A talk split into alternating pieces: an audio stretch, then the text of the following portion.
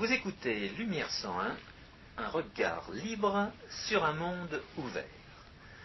Aujourd'hui, François Guillaume et moi-même, Georges Lannes, vous proposons un échange sur l'euro et la Banque Centrale Européenne.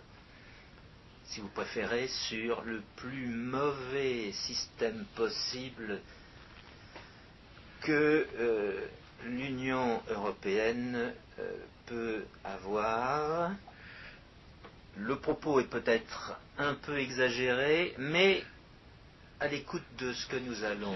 Il n'est exagéré que parce que la politique monétaire européenne n'a pas encore euh, choisi d'exploiter toutes les possibilités de nuire que, ces institutions lui, permettent, mais euh, rien ne garantit que cette nuisance ne, s'aggravera pas à l'avenir. En, attendant, cette nuisance nous est garantie parce que euh, c'est le système qui euh, permet le moins d'avoir une bonne monnaie. Alors, commençons justement par euh, ces institutions et essayons d'être précis sur le vocabulaire en relation avec ces institutions. Alors, Allons, assez rapidement néanmoins sur, cette question. Euh, tout d'abord, l'euro. L'euro a été convenu en 1998, précisément en deux, en deux moments, en mai 1998 et en décembre 1998. En mai 1998, les futurs pays de l'euro les dix pays de l'euro à l'époque euh, s'engageaient sur des taux de change fixes entre leurs monnaies. Et simultanément, entre leur monnaie nationale. Et simultanément, ils avaient rapproché les taux d'intérêt à court terme aux mains de leur banque centrale européenne, la convergence était euh, nationale.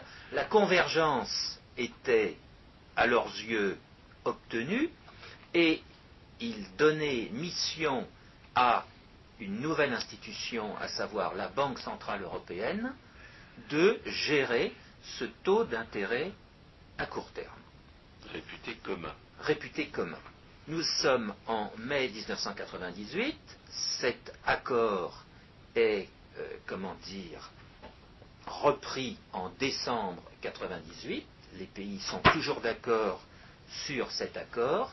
Et le 1er janvier 1999, l'euro apparaît sur les marchés financiers, sur ce que certains appellent les marchés de capitaux, en tant qu'unité de compte pour euh, faire les différentes opérations sur ces marchés.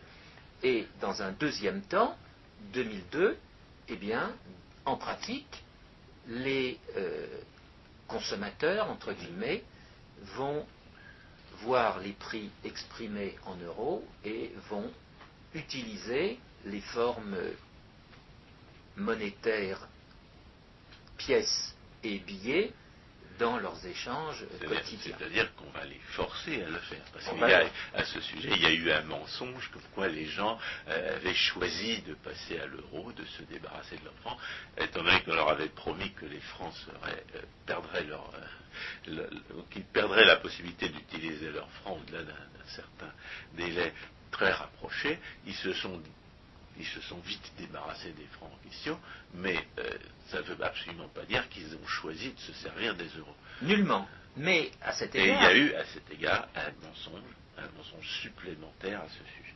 Il faut rappeler, nous sommes donc le 1er janvier 2002, il faut se rappeler que euh, dix ans au préalable, dans le cadre d'un accord politique dénommé dans le langage courant traité de Maastricht, qui institue l'Union économique euh, européenne, il avait été convenu que euh, les pays signataires de ce traité institueraient à terme une monnaie commune, et à l'époque, ils avaient donné comme nom à cette monnaie commune le nom d'écu. C'était une monnaie commune ou une monnaie unique? Il faut distinguer les Alors justement, il y a eu tout un, tout un débat euh, sur la question, monnaie commune, monnaie parallèle, monnaie unique, euh, rien n'était clair. On n'était même pas clair sur le nom de la monnaie, puisque c'était le mot écu qui figure dans le traité de Maastricht, qui a été, dans le cas de la France, euh, ratifié par une très faible majorité. Pour le référendum. Lors d'un référendum. Oui, parce que si ça s'était passé par les soi-disant représentants du peuple au Parlement, ce serait passé comme une lettre à la poste. Et euh, ce traité de l'Union euh, européenne euh, instituait une banque centrale européenne qui euh, serait indépendante des gouvernements en place. Originalité de cette banque centrale dans la perspective française, euh, jusqu'alors jamais une banque euh, centrale n'avait été indépendante du pouvoir politique.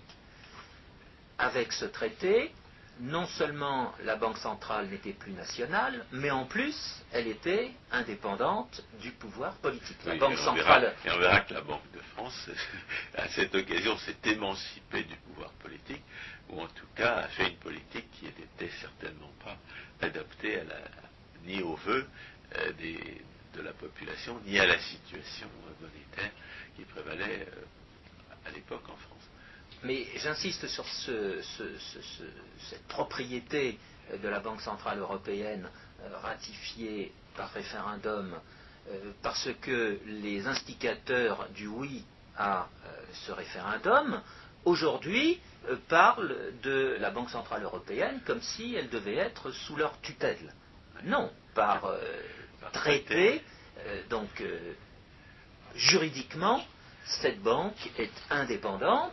Elle a Étant donné que le traité de Maastricht prévoyait aussi des limites à l'endettement des, des- des- des États et que ces limites ont été allègrement franchies, outre le fait qu'en ce qui concerne l'endettement, enfin, en tout cas les engagements des États en question, on, on truque les, la réalité en ce qui concerne notamment les, les retraites, eh bien, euh, on, on voit que ce, ce traité n'est contraignant que pour ceux qui, euh, que pour les petits pays. Ah non, le, le traité de l'Union européenne, ce traité de Maastricht, euh, n'instituait pas euh, des, des bornes. C'est entre-temps, c'est en 97, qu'il va y avoir l'instauration d'un, entre guillemets, pacte de stabilité qui fixe des critères de convergence et qui dit que pour que euh, l'euro soit instauré dans les meilleures conditions, eh bien, il faut que les pays soient à l'intérieur de cinq euh, critères principaux. Bon, laissons de côté cette question. Euh, c'est une construction Oui, technocratique la- la- qui ne se justifie pas. L'essentiel, c'est que ces engagements-là, on, peut ne pas les respecter si on ne veut pas les respecter. Exactement. Et en l'espèce, c'est ce qui s'est passé, à l'exception, d'un seul, qui est le taux d'intérêt à, à très court terme, puisque ce taux d'intérêt à très court terme est à la maîtrise de euh, la Banque centrale européenne, puisqu'il a été retiré de la maîtrise euh, des banques nationales. Un dernier mot euh, d'un point de vue institutionnel, cette Banque centrale européenne euh, est, comment dire, le, dernier avatar de ce qui s'appelait auparavant l'Institut monétaire européen, dont il était question dans le traité euh, de Maastricht, lui-même euh, avatar euh, d'un des éléments de ce qu'il était convenu d'appeler auparavant le système monétaire européen, en l'espèce, le Fonds européen de coopération monétaire qui devait euh, venir en aide aux pays de ce système monétaire européen si, le cas échéant, ils n'avaient pas la possibilité de respecter les marges de fluctuation de leur monnaie vis-à-vis des autres monnaies. Bref, on est toujours dans la construction euh, technocratique euh, qui ne repose sur strictement rien, sinon un accord politique entre euh, les pays signataires. À cet égard, il faut voir dans l'euro un accord politique entre euh, des gouvernements, ratifiés par quelques textes euh, votés soit par des assemblées nationales, soit par référendum, euh, qui n'a absolument aucun précédent dans l'histoire. Autrement dit, l'euro est une expérience politique qui n'a jamais existé. Il faudrait que les gens se rendent compte de la situation dans laquelle on se trouve. Euh, c'est digne du docteur Folamour. Il n'y a pas d'exemple. On est donc dans une expérimentation dont nous euh, sommes les cobayes. Dont nous sommes les cobayes. Mais ce qui, est, ce, qui est, ce qui, est, certain, quels que soient les résultats de cette expérimentation, et on peut penser que,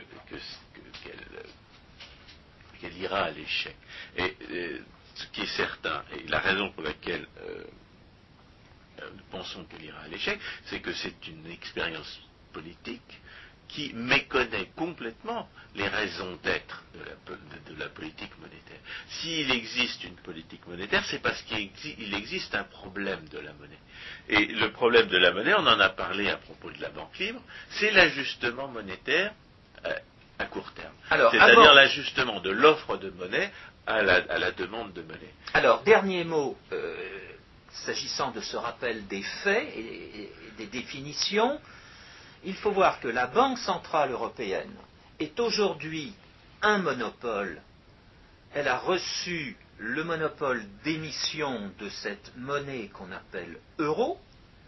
Et, c'est une monnaie fiduciaire. et c'est une monnaie fiduciaire. C'est-à-dire qu'elle n'a pas de référent extérieur à elle-même, ni elle n'est convertible à, un prix fixe, ni avec une autre monnaie comme le dollar, ni avec une, monnaie, euh, disons, matériel, métallique, comme le, comme l'or ou l'argent. C'est pour ça que je parlais de monnaie politique. Elle ne repose sur rien si ce n'est un accord entre euh, des gouvernements. On est donc euh, en, situation, euh, comment dire, irréelle, irréelle au sens où cette monnaie ne repose pas sur une réalité économique euh, du genre de l'or ou de toute autre référence dont on pourrait euh, convenir en tant que personne privée et non pas en tant qu'homme de l'État. Alors, euh, ce monopole est soi-disant maître d'une politique monétaire, il est supposé avoir une action monétaire qui a comme objectif fixé dans le traité d'Union européenne, dans le traité de Maastricht, qui est la stabilité des prix. Voilà. Autrement dit, quand on va parler d'ajustement monétaire, d'ajustement entre l'offre et la demande de monnaie, l'offre en question, eh bien, c'est l'offre de la Banque centrale européenne, laquelle est au sommet euh, d'une pyramide de banques euh, à la fois euh, nationales, banque centrale euh, d'hier et banque de second rang d'hier. Et face à ce, euh, cette offre monopolistique, à, trois niveaux. La banque centrale et, la patronne, la banque centrale européenne, c'est la patronne des banques centrales nationales, lesquelles euh, ont, sous leurs ordres, si on peut dire, en matière monétaire, les banques privées, les Exactement. banques d'émission privées. Et c'est une différence très importante avec, par exemple, le système américain où euh, le Fed euh, est euh, au sommet d'une pyramide centralisée, d'une certaine façon, en Europe, dans l'Union européenne limitée aux pays de l'euro, euh, il y a une certaine décentralisation, puisque les banques centrales nationales euh, ont une petite autonomie euh, à l'égard de la Banque centrale européenne elle-même. L'avantage, c'est qu'on pourra revenir à des systèmes nationaux quand l'euro se sera cassé la figure. Voilà. Alors, face à cette offre de monnaie monopolistique, il y a la demande de monnaie, en l'espèce la demande d'euros. Et euh, toute la question est de savoir si cet ajustement entre l'offre et la demande qui garantit la stabilité des prix peut se faire ou peut, au contraire, ne jamais se faire. justement, la seule référence qui existe à ce problème d'ajustement dans, dans, la création du système, c'est cette notion de stabilité des prix. Mais cette notion de stabilité des prix, si elle elle a un sens non ambigu pour les gens qui connaissent que la statistique, elle n'en a pas vraiment pour les gens qui connaissent la, théorie économique euh, vraie, la théorie des prix telle qu'elle se présente euh, réellement à nous, c'est-à-dire tout un ensemble de prix qui ne sont pas seulement des, prix à la consommation et dont l'indice des prix à la consommation ne rend compte que très imparfaitement. Les, économistes euh, qui raisonnent en termes de système de prix et non pas en termes d'indice de prix, savent très bien que la, prise, que, la, référence d'un indice de prix à la consommation euh, euh, dans les années 1920 aux États-Unis n'a pas empêché euh, une politique monétaire désajustée aux conditions de la, de la, demande de monnaie, une politique monétaire qui a gonflé artificiellement les prix des, des, actifs financiers, avec pour conséquence le krach de, de 1929 une politique monétaire qui ne ferait que suivre l'indice des prix à la consommation peut parfaitement être une politique monétaire qui ne, réalise pas l'ajustement de, l'offre à la demande de monnaie. Alors ce problème de l'ajustement de l'offre et de la demande de monnaie, on en a parlé à propos de la banque libre. La, banque libre qui est un système de monnaie euh, privée, euh, créé par des banques privées en concurrence les unes avec les autres, mais, euh, monnaies privées qui sont, euh, qui sont euh, convertibles dans une monnaie de référence, en l'espèce c'était l'or, à un prix, un prix fixé à l'avance. Le, contrat de création monétaire dans un système de banque libre, c'était un système, c'était un contrat qui,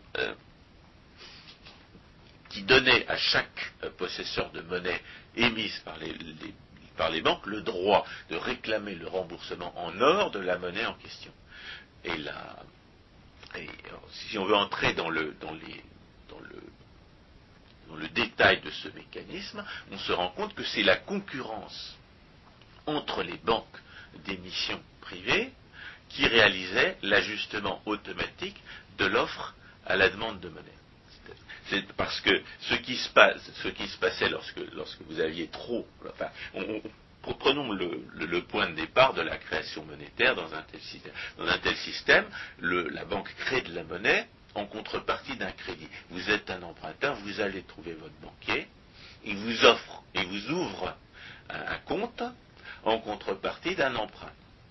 Et au départ, l'ajustement de l'offre à la demande est automatique, puisque, vous avez, puisque la monnaie créée par les banques, vous la détenez volontairement sur votre compte vis-à-vis ou sous forme de billets, suivant la, forme technique que, vous avez choisie pour, euh, euh, recevoir la, nouvelle monnaie en question.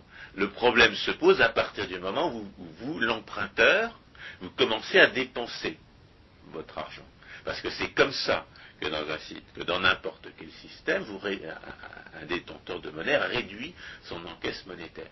Il ne va pas, va pas réclamer le remboursement en or de son, de la monnaie vis-à-vis de sa banque, de la monnaie créée par la banque. Il va tout simplement dépenser la monnaie en question, et c'est son fournisseur qui, dans la mesure où il est le client d'une autre banque, va porter cette, monnaie créée par votre banque à sa banque à lui, laquelle a un intérêt à réclamer immédiatement le remboursement en or de la monnaie euh, de votre banque.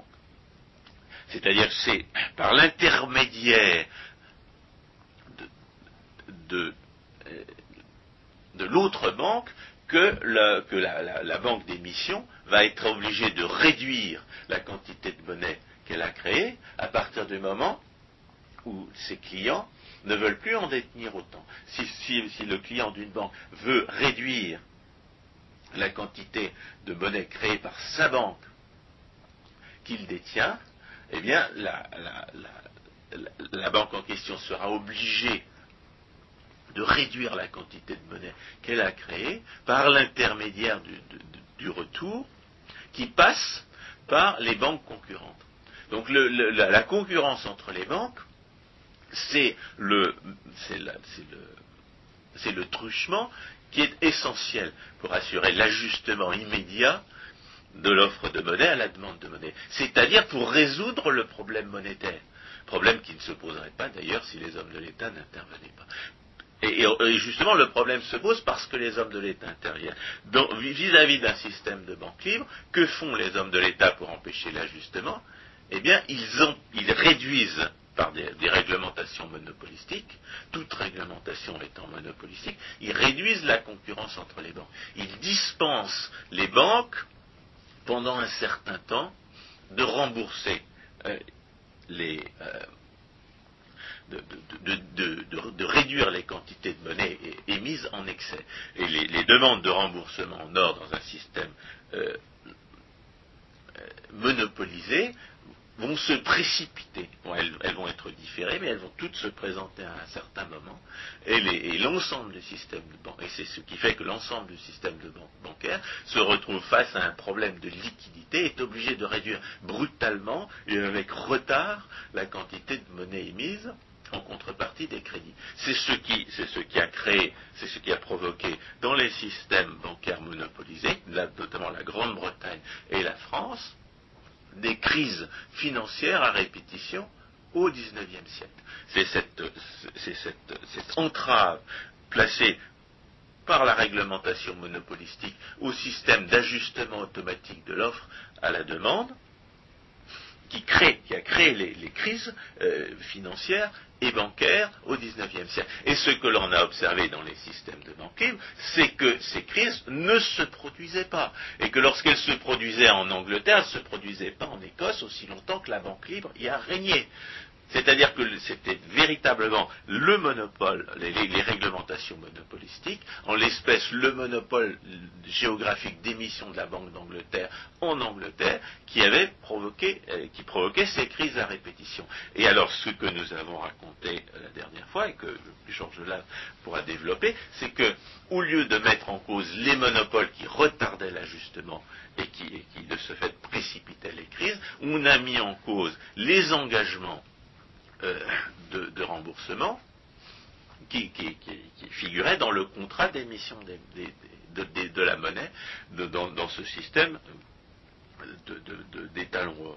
Et, et en mettant en cause les, engagements de remboursement dans une, monnaie de référence qui, euh, euh, qui, constituait les contrats d'émission de monnaie, eh bien, on a progressivement dégagé les banquiers de cette, obligation d'ajustement automatique euh, de, l'offre à la demande, ce qui a permis de créer de la monnaie en excès sans arrêt. C'est ce qui a ouvert l'ère de l'inflation. Alors, euh, à cet égard, euh, précisons, avec un système monopolistique, les banques dont nous parlons sont liées à la Banque centrale de deux grandes façons elles sont liées soit par des réserves qu'elles doivent constituer à la Banque centrale, soit au travers des, créances, des, effets, comme on disait dans le passé, qu'elles peuvent réescompter à la Banque centrale.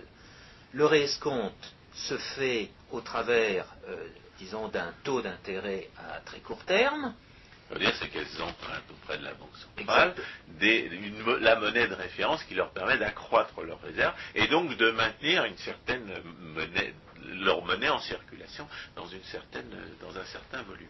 Parce que euh, la Banque centrale va leur faire obligation de détenir euh, chez elle eh bien, un certain pourcentage de euh, leur actif en ceci ou en cela, ou de leur passif en ceci ou en cela c'est un monopole de plus, puisque c'est une réglementation de plus. Exactement. Le règlement, la réglementation est toujours créatrice de monopole. Autrement toujours une entrave à la concurrence. Exactement. Autrement dit, c'est cette réglementation en relation avec les relations qui existent entre la Banque centrale et les banques dites de second rang, qui sont autant d'entraves, autant d'obstacles à la concurrence spontanée qui existerait entre ces banques si la Banque centrale n'existait pas. la dernière fois, quand on a parlé de la Banque libre, on a parler de la manière dont progressivement, enfin, Georges Lannes a décrit la manière dont, progressivement les, hommes de l'État ont dispensé les, banques créatrices de la plus grande partie de la monnaie de l'obligation de rembourser dans une monnaie de référence. Et c'est comme ça qu'on en est arrivé à la fois à un système de un étalon de change or, puis un système de, de, de, change fixe entre monnaie fiduciaire nationale et enfin un système de change flottant. Et le système de change flottant, c'est au début des années 70. Et une fois qu'ils avaient complètement dispensé les banquiers de toute euh, restriction légale à l'émission de monnaie, eh bien, les hommes de l'État avaient ouvert la porte à une période d'inflation qui a duré à peu près euh, une décennie. Mais ce qui, ce qu'on vous a pas raconté, c'est qu'à la fin des années 70, eh bien, la concurrence a repris ses droits. Qu'est-ce qui s'est passé? Eh bien, les monnaies fiduciaires nationales, qui étaient euh, désormais dispensées de toute obligation légale de, de, rembourser en or au départ, puis de, de rembourser dans une, monnaie fiduciaire extérieure à, l'arrivée, eh les banques centrales ont quand même été confrontées aux manifestations de la concurrence entre monnaies nationales qui se traduisaient par des, euh, fuites de capitaux, par des dévaluations à répétition qui les, qui les mettaient dans des situations politiques euh, difficiles. Alors, la fin de, cette inflation est due en fait à euh, deux personnages. L'un, euh, c'est euh, le président des États-Unis, Ronald Reagan, et l'autre, c'est le Premier ministre de l'Angleterre, Margaret Thatcher. Et l'un, le président des États-Unis, qui a le, Trésor américain a la gestion euh, du taux de change, euh, la Fed, la Banque centrale des États-Unis, n'a pas la gestion de ce taux de change.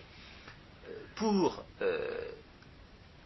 mener une politique qui redonne aux États-Unis, disons, une certaine confiance en soi, Reagan a demandé au Fed de ne plus avoir des taux d'intérêt à court terme qui faisait euh, apparaître que le taux réel était négatif. C'est-à-dire une politique d'inflation.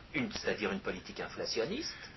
Et d'autre part, Margaret Thatcher, en 1985, euh, à l'occasion de ce qu'on appellera l'acte unique, va faire en sorte que, à l'horizon du 1er janvier 1993, eh bien, il y ait un marché euh, financier en Europe qui soit concurrentiel. Elle euh, fait en sorte que les pays s'entendent pour qu'il y ait libre circulation des capitaux euh, dans l'Union européenne à partir du 1er janvier 1993.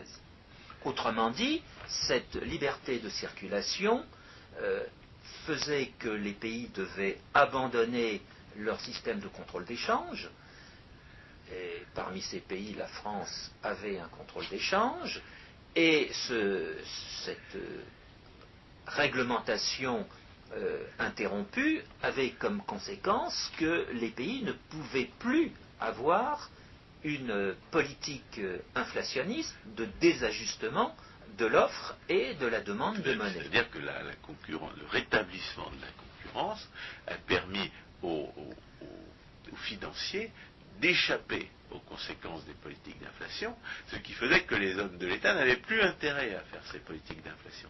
ils en étaient, les, marchés euh, des marchés d'échange et les marchés des capitaux sanctionnaient immédiatement une politique d'inflation et même, même un soupçon de politique d'inflation dès, lors que dès lors que les hommes de l'État envisageaient celle-ci.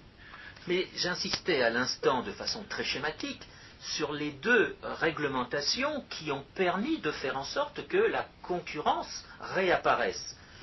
Aux États-Unis, c'est un taux d'intérêt à court terme euh, réel, en qui en termes réels va devenir positif.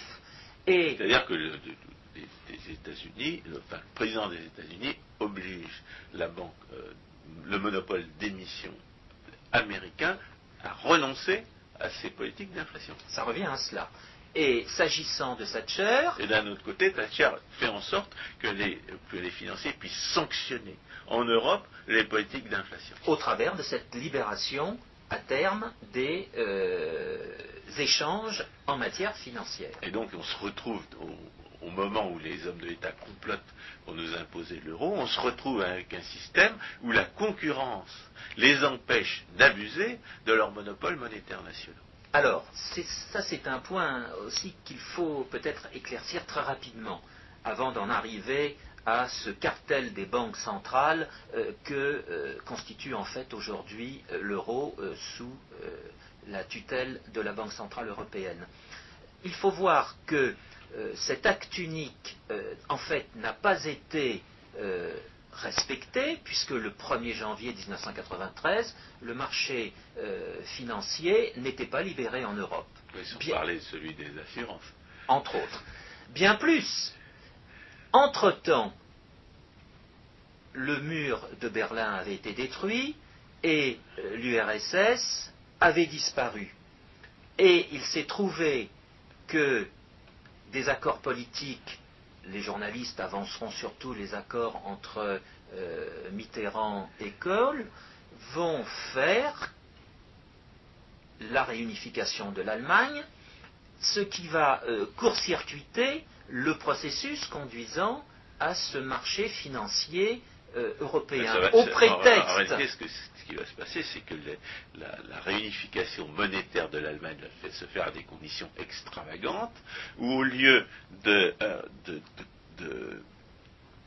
de, convertir les marques de l'Est à leur valeur de marché, qui représentait à peu près un quart des marques de l'Ouest, les, les marques de l'Est vont être converties à parité, c'est-à-dire un marque de l'Est pour un marque de, un marque de l'Ouest pour un marque de l'Est, ce qui va conduire immédiatement à ce que les, euh, que les, Allemands de l'Est se retrouvent avec une épargne surévaluée et totalement euh, dépourvue de toute compétitivité euh, vis-à-vis des producteurs de l'Ouest. C'est évidemment le produit d'un complot des syndicalistes et des, et des industriels de l'Ouest pour se débarrasser de la concurrence des travailleurs et des entrepreneurs de l'Est. Et en contrepartie, de cette, en contrepartie de ce complot contre les Allemands de l'Est, on leur donne une compensation sous la forme d'épargne surévaluée. Mais cette, euh, cette situation, euh, cette, cette, politique, cette décision politique catastrophique va se traduire par la nécessité de, de, mettre à niveau l'appareil industriel de l'Est à coup de subventions. Tous, les, puissants de l'Ouest y retrouvent leur compte, les syndicalistes sont protégés de la concurrence par un monopole effectif, et les hommes de l'État, eux, ont trouvé un, prétexte pour voler d'immenses sommes d'argent et, les redistribuer euh, selon leur bon plaisir. Et, de ce fait, les conditions d'ajustement monétaire en Allemagne change du tout au tout. Exact. on, a, on, a, on, a une, on a en réalité une politique d'inflation en Allemagne qui doit se, qui, qui, qui, doit se traduire par un, qui devrait se traduire par un, changement de la parité entre le franc et le mark, et, et, on va refuser ce changement de parité entre le franc et le mark. On va, on va faire en sorte que le, que le, que le taux de change entre le franc et le mark ne change pas, et ça va se traduire par une, politique monétaire en France qui, va correspondre aux conditions d'ajustement monétaire en Allemagne qui, sont complètement déséquilibrées. Et, ça va, et, dans, la réalité des faits, ça va produire une déflation en France, et une déflation euh, catastrophique, une déflation sans précédent, que presque tous les économistes vont reconnaître, à l'exception de Maurice Allais et que j'appelle pour ma part la récession trichée. Exact. Alors, il faut voir que ces accords euh, politiques vont déboucher sur une nouvelle perspective qui met au second plan la libéralisation euh, financière, c'est-à-dire la disparition de toutes les contraintes sur les échanges financiers. Cette perspective prend forme avec le traité de Maastricht, prend forme avec ce pacte de stabilité, prend forme avec l'apparition de l'euro, prend forme avec les différents traités euh, de Nice, etc., euh, qui vont voir le jour et euh, qui vont amener eh bien, à ce que les pays membres de ce qu'on appelle désormais la zone euro n'aient plus chacun une banque nationale qui disons, s'oppose aux ajustements euh, spontanés de l'offre et, de la demande de monnaie, mais constitue un cartel euh, monopolistique, ce cartel étant soudé par euh, la nouvelle banque instituée, à savoir la Banque Centrale Européenne. Moi je pense qu'il si on a parlé de la récession Trichet, c'est pour nous rappeler quand, dès, le, début des années 1990, eh bien, on pouvait savoir à quelle sauce l'euro allait nous manger. Parce que cette, politique monétaire euh, en France, ajustée aux conditions monétaires de l'Allemagne, c'est ce que l'euro nous inflige en permanence. C'est-à-dire que l'euro hein, nous fait une politique monétaire, la Banque Centrale Européenne fait une politique ajustée aux conditions moyennes de l'espace euro, mais qui, n'est pas du tout ajusté aux conditions, monétaires qui prévalent dans les différentes nations. Comment est-ce que ça se traduit concrètement? Ça, se traduit par le fait que dans certains pays, la politique monétaire crée trop de monnaie, et dans d'autres pays, elle n'en crée pas assez. C'est-à-dire que le, problème de l'ajustement monétaire, qui est celui justement de, créer suffisamment de monnaie pour la, demande qui existe, mais pas davantage, eh bien la politique monétaire euh, européenne garantit que cet ajustement ne se fera jamais, jamais dans aucun pays. C'est-à-dire que la, politique, l'euro et la Banque Centrale Européenne nous garantissent que jamais le problème de l'ajustement monétaire ne sera réalisé, ne sera résolu dans le, système institutionnel qu'on nous a imposé. Il y aura toujours un désajustement, soit inflationniste, soit déflationniste. Et c'est pour ça qu'on a parlé du plus mauvais système possible. Parce que le système qu'a remplacé ce cartel de monopole, c'était un système où les ajustements pouvaient se faire soit par la dévaluation, soit par des politiques monétaires adaptées aux conditions monétaires nationales.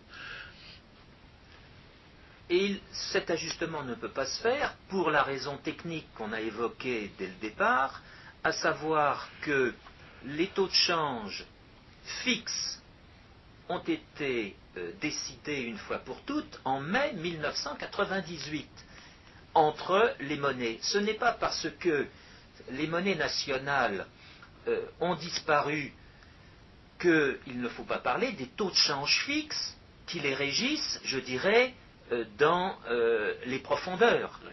Et c'est en raison de cette fixité des taux de change de mai 1998 qu'il ne peut pas y avoir ajustement spontané entre l'offre et la demande au sein des pays de l'euro. À cet égard, il y a un point euh, qu'il convient de souligner, c'est que en 1990, euh, euh, Margaret Thatcher va donc se retirer.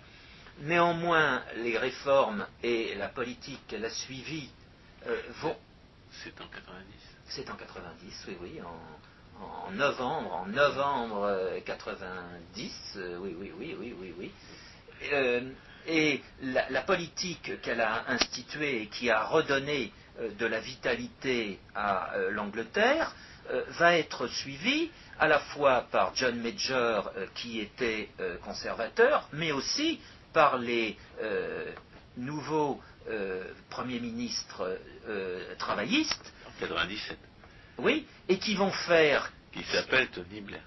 Oui, et qui va faire que euh, l'Angleterre va refuser de faire partie euh, de l'euro.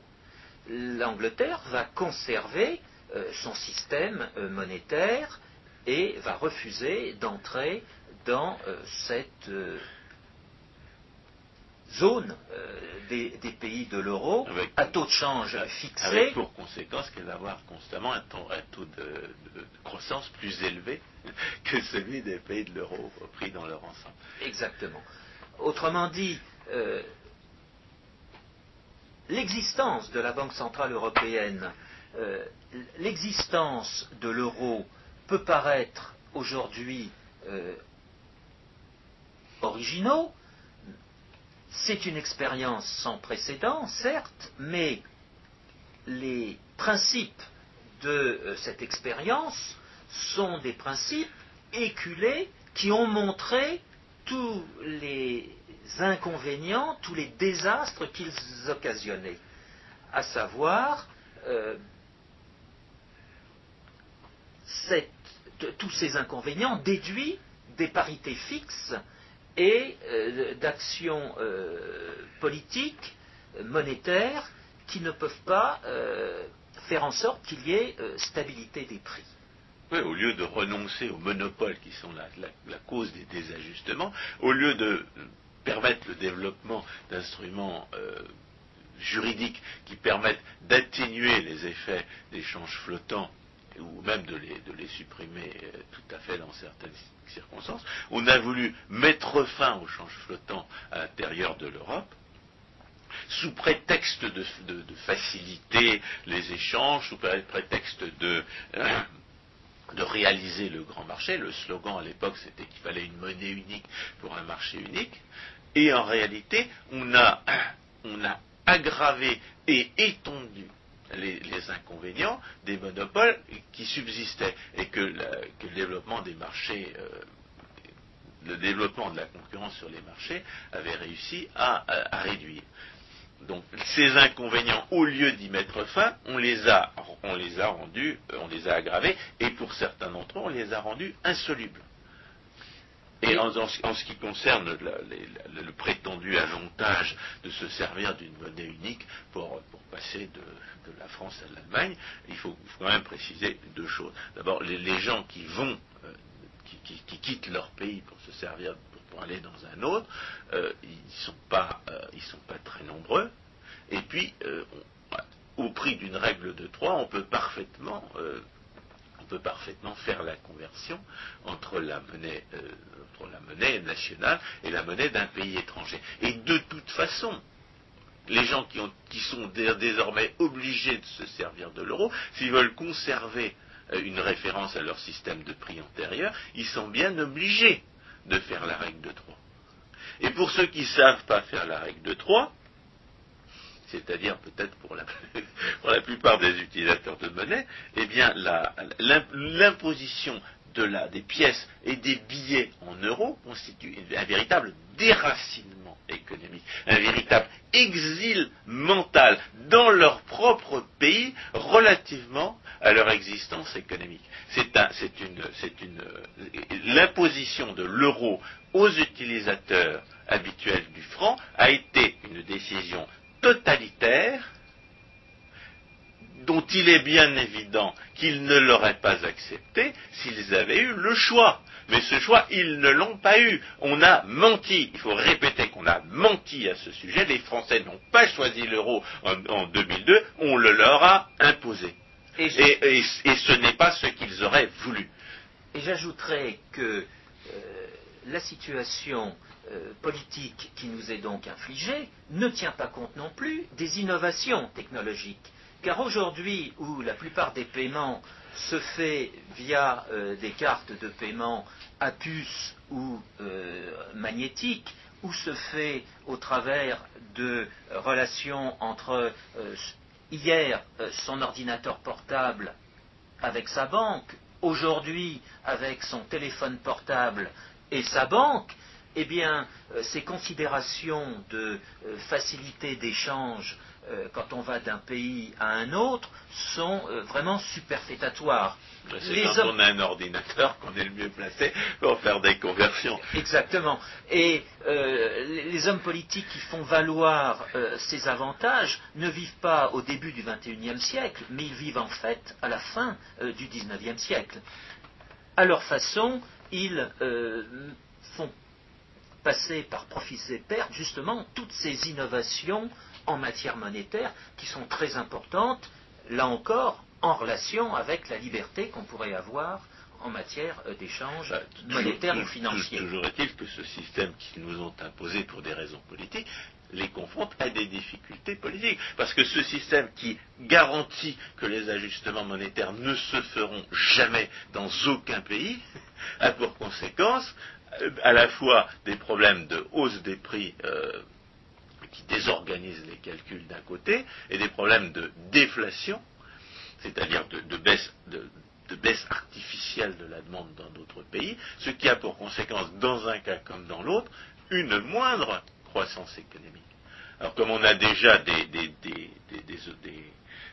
des- hommes de l'État qui nous imposent des lubies euh, aussi folles que le prétendu pré- principe de précaution, là, la directive euh, sur, le- sur les produits chimiques qui exige une, nouvelle autorisation préalable pour tous les produits chimiques dont, les, gens peuvent se servir, en plus du, pré- du prétendu réchauffement de l'atmosphère qu'on voudrait nous obliger à combattre en nous en rançonnant l'utilisation des, des combustibles fossiles, on a la garantie que, la- que la- que le développement économique en Europe sera, euh, sera euh, entravé euh, peut-être jusqu'à la stagnation totale. Exact. Et le- et l'euro est un des instruments, de- est une des lubies qui réalise cette stagnation. Alors un dernier mot. Donc il est bien possible que, que- l'euro saute dans, de- dans ces conditions. C'est peut-être, là-dessus qu'on pourrait conclure quelles sont les chances que nous avons de nous débarrasser de cette nuisance. Eh bien, les chances, euh, pour dire les chances, je me réfugierai derrière euh, Jacques Rueff. Euh, beaucoup ces dernières années à la, à la création de, de l'euro euh, faisaient référence à la phrase qu'il avait écrite euh, à différentes occasions, à savoir l'Europe se fera par la monnaie ou ne se fera pas. Et euh, ils ont en fait déformé sa pensée. Euh, je donnerai l'exemple qui me semble fondamental de déformation de sa pensée en relation avec ce qu'il disait des droits de tirage spéciaux, monnaie émise au début de la décennie 70, soi-disant euh, pour combattre le dollar, les faiblesses du dollar. Les droits de tirage spéciaux étaient une monnaie créée à l'époque par euh, le Fonds monétaire international. Eh bien, Rueff s'opposait à cette euh, création euh, de monnaie qui a duré seulement trois années, euh, au prétexte qu'elle ne reposait sur strictement rien, sur aucune pas un prétexte, réalité. c'était un véritable motif. Oui. Et euh, pour euh, bien stigmatiser cette fausse monnaie, Jacques Rueff parlait de néant habillé en monnaie. Eh bien, euh, je pense que l'euro euh, qui nous est infligé aujourd'hui, dont nous avons l'obligation euh, d'être récepteur et utilisateur, c'est en fait du néant habillé en monnaie. Et euh, dans ces conditions, Comment est-ce qu'on peut décrire la manière dont la réalité va reprendre ses droits elle on re- peut, alors, on peut dire ça va être une crise déflationniste en, en Italie, par exemple. Les Italiens vont peut-être quitter l'euro parce qu'ils en ont assez de, de- de stagner à cause de, de cette politique monétaire inadaptée à leurs conditions euh, locales. Parce que, parce que les politiques euh, ne s'entendront pas. C'est une monnaie politique qui ne repose que sur les relations euh, qu'ils sont parvenus à établir les uns Oui, avec mais d'un les autre autres. côté, les, les décideurs européens ont, bien réussi à se- s'immuniser contre les opinions publiques. Euh, le cas échéant au, prix d'une répression policière. Oui, mais à l'occasion euh, d'une élection de tel ou tel euh, gouvernement, eh bien, le parti en question, pour être élu, fera un clash avec les autres pays, j'en suis persuadé. Autrement dit, un gouvernement à excédent budgétaire, je pense à l'Espagne euh, actuelle, euh, pour être élu la prochaine fois, dira qu'il ne veut pas supporter les déficits croissants que peut connaître euh, le budget français. Et dans la mesure où le, le, gouvernement français dira mais notre déficit budgétaire est excellent, nous allons le maintenir à ce niveau, eh bien, il y aura un clash entre l'Espagne et la France, et ce sera la, fin de l'euro.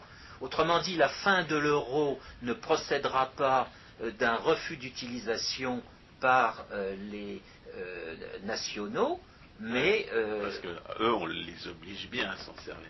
Ou parce que, alors je fais référence à l'innovation technologique, eh bien eux-mêmes se donneront les moyens d'avoir une monnaie privée, et aujourd'hui... Ça, n'arrive que si, en cas d'hyperinflation historiquement, non? Oui, mais nous sommes dans un chaos monétaire qui a été créé. J'insiste, on est dans une expérience sans précédent. Euh, la, grande inflation euh, qu'a connue la France euh, dans la décennie de 790 avec les assignats n'avait pas eu non plus d'antériorité. À la suite du vol des biens de l'Église, euh, en violation de l'article 17 de la Déclaration des droits de l'homme et du citoyen. On ne peut pas, on ne peut pas prévoir euh, l'avenir. Nous sommes dans une, nous sommes coincés. Ce qu'on peut, dire quand même à ce sujet, c'est que le potentiel d'inflation de la Banque centrale européenne, jusqu'à présent, elle ne l'a pas encore exprimé dans, toute, son ampleur. Ah, nous sommes en pleine confusion aujourd'hui. Euh, justement, comment est-il pensable que euh, l'inflation telle qu'elle est mesurée euh, par certains indices de prix en Allemagne soit différente de ce qu'elle est en France, de ce qu'elle est en Italie, etc. mais cette confusion, elle est inhérente au monopole Mais bien sûr, mais ça ne rime à rien. Ce, pas, ce ne sont pas les indices de prix qui permettent de faire une bonne politique monétaire. Une bonne politique monétaire, il ne peut pas y en avoir, puisque c'est l'institution même qui la rend possible et nécessaire, qui empêche, qui détruit les, procédures d'ajustement de l'offre à la demande de monnaie. Exact. Alors face à une destruction de processus d'ajustement, euh, la personne pratique, vous et moi, découvre progressivement d'autres euh, moyens et s'adapter. Et c'est comme ça que l'on sort d'une mauvaise expérience. Certes, on en supporte les coûts, on en supporte les pertes, mais l'expérience se trouve terminée. Voilà, je pense que le temps qui nous est imparti est largement écoulé. Nous vous remercions de votre attention. À la semaine prochaine.